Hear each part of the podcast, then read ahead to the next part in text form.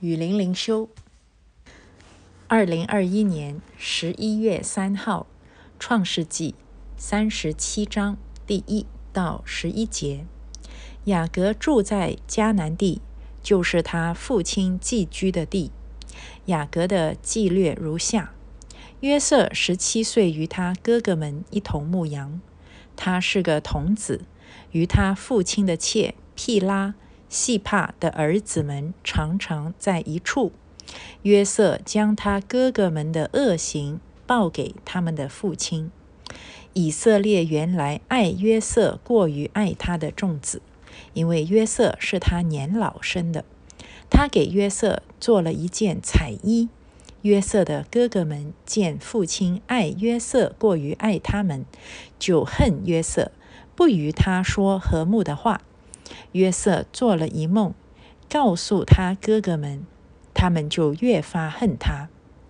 约瑟对他们说：“请听我所做的梦。我们在田里捆禾架，我的捆起来站着，你们的捆来围着我的捆下拜。”他的哥哥们回答说：“难道你真要做我们的王吗？难道你真要管辖我们吗？”他们就因为他的梦和他的话越发恨他。后来他又做了一梦，也告诉他的哥哥们说：“看呐，我又做了一梦，梦见太阳、月亮与十一个星向我下拜。”约瑟将这梦告诉他父亲和他哥哥们，他父亲就责备他说：“你做的这是什么梦？”难道我和你母亲、你弟兄果然要来俯伏在地向你下拜吗？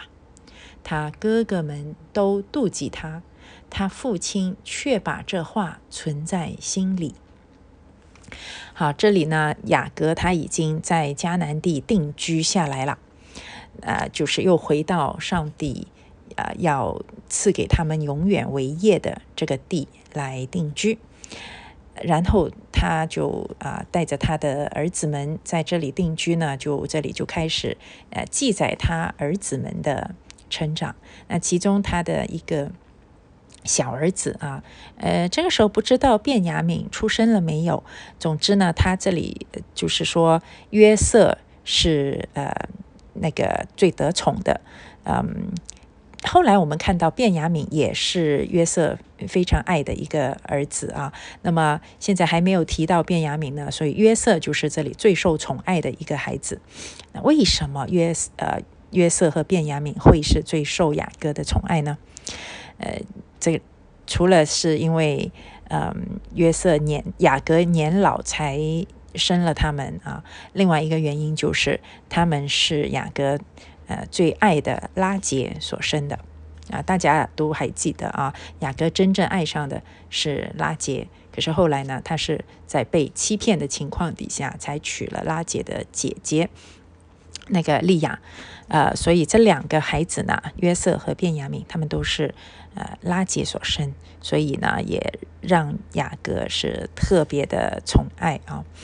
嗯，那。从人的角度来看，那当然拉杰才是那个呃受到约瑟、受到雅各所爱的妻子。可是从神的眼光来看呢，其实那个呃利亚是更受神的祝福，因为啊更多的儿子是从利亚而出，而那个弥赛亚啊耶稣基督道成肉身来到世界上的。那一个支派呢，也是犹大支派，也是从利亚而出的。那但是啊，人的宠爱却是在这个呃拉杰的孩子身上啊，所以呃约瑟呢，他就非常的得到父亲的钟爱了。那我们都知道约瑟他在圣经中呢是一个正面的人物，嗯，他后来在埃及地成为了宰相，也为神。啊，成就了很大的事情，而且他对他哥哥们呢，都有着很宽厚的心怀，啊，原谅他哥哥对他所犯下的恶行。可是我们从这里看到，哈，约瑟他小的时候，其实是一个，呃，其实很不讨人喜欢的。嗯，如果你是约瑟的其中一个哥哥，我相信你也会很讨厌他的。首先，人都会有妒忌心。这个爸爸这么的钟爱这个孩子呢，已经有了一个天然的妒忌心在里面了。还有呢，就是爸爸把一件彩衣啊穿在约瑟的身上。彩衣当时的一个意思就是他要承受产业，就以前只有王子啊这样的尊贵身份的人才会穿着彩衣。那么，所以这里就已经看到呢，呃，雅各是要有特别的期望和祝福放在约瑟的身上的。那这个就让啊那些年纪更大的哥哥们呢，心里面更加呃对他是很厌恶，呃，因为在以色列的传统里面，就是越年长啊，就越能够呃得到父亲更多的产业和和期望。可是这个年纪最小的约瑟现在穿着彩衣呢，就是提醒着哥哥们啊，父亲很可能把属于你们的东西。会，会给了约瑟，好，所以呃，哥哥们就有了理由恨他。可是约瑟自己这个人呢，也不是很，也不是很会做人哦。首先，恃宠生骄，就是哥爸爸已经是特别的钟爱你了，你还要在爸爸面前去呃告状，把哥哥们的恶行报给父亲。嗯，我也不知道这些恶行到底有多恶啦。嗯，可是呢，就是说，这个人他是一个知道爸爸喜欢自己，就更加要去啊邀功，嗯，争宠这样的一个人，有可能是这个样子啊。还有呢，就是说他 也很不懂得呃掩藏，比如说。这个彩衣你可以不用每天都穿啊，可是他很显然经常穿在身上。还有呢，就是他很会做梦，那你做了梦就自己放在心里面就好了。可是他又偏偏要把这个梦呢告诉哥哥，啊，这个梦又是让哥哥听了更加的不高兴。就是说，哎呀，这个田里面的捆着的那个一捆一捆的禾架啊，啊，你们就是代表你们的都来。呃，下拜围着我下拜啊！哎呀，那就把那个哥哥给得罪了。那肯定的嘛，人家已经在那里妒忌你了，你还要讲这种话，那当然就会更加得罪哥哥。后来他又做了一个梦呢，除了得罪哥哥以外以外呢，还把他爸爸也得罪了。就是啊，太阳、月亮和十一个星都来向他下拜。哎呦，那一一数那个数目字就知道了，你在说的就是。呃，爸爸妈妈和十一个哥哥嘛，在向你下拜啊，所以呢，这这回就连他父亲都很不高兴了。不过呢，作为父亲的，却把这话存在心里面。呃，那就是说呢，知道这孩子会做这种梦，他一定不是一个平常的人。在旧约的时候啊，上帝是会透过梦境来向人说话的。他也不是唯一的一个啊，呃，那个时候圣经还没有写成，所以呢，很多神与人之间的沟通，神对人的启示呢，它都是以超自然的方法来呈现的。比如说，当神与亚伯拉罕立约，他是怎么样与亚伯拉罕立约？他是以怎么样的声音？亚伯拉罕是面对面看得到神来跟他立约吗？这个圣经不是每次都说得很清楚，有时候神确实也会啊以人的形象来出现，可是有时候不是。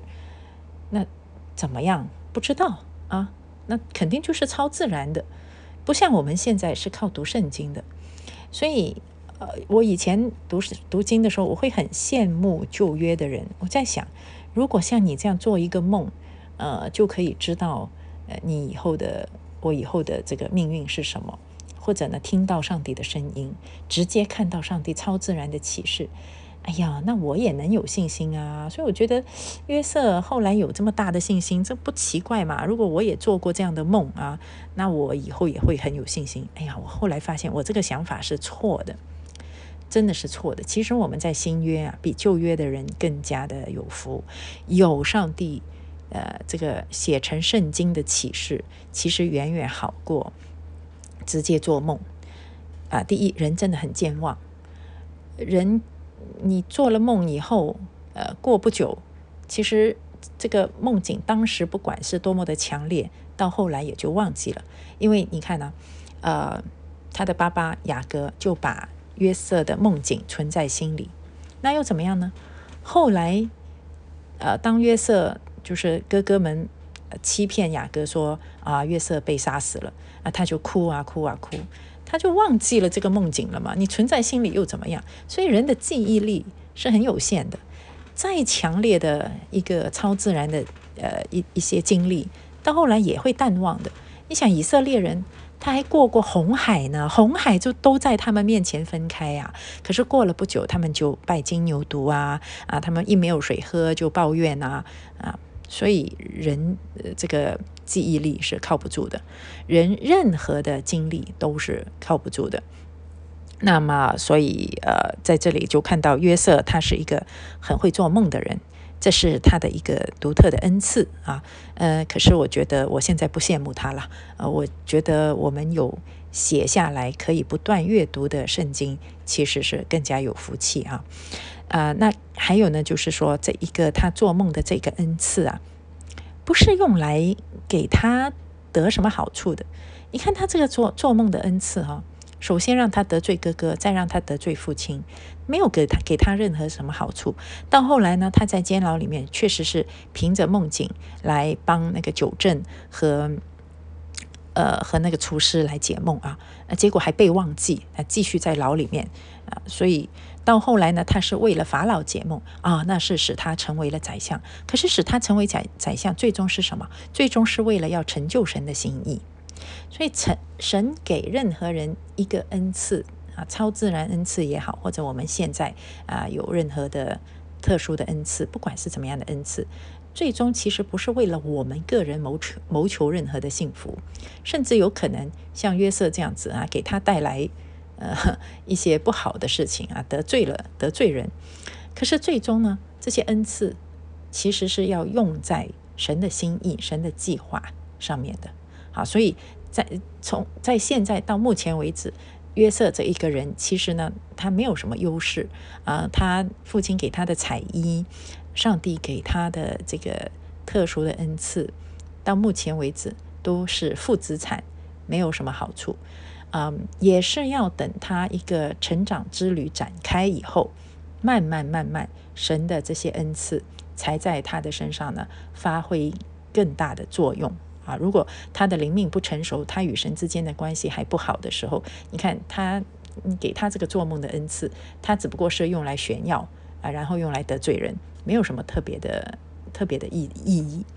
要等到他后来慢慢慢慢操练了信心，经历了上帝，他的恩赐才真的发挥出来，可以更大的被神使用。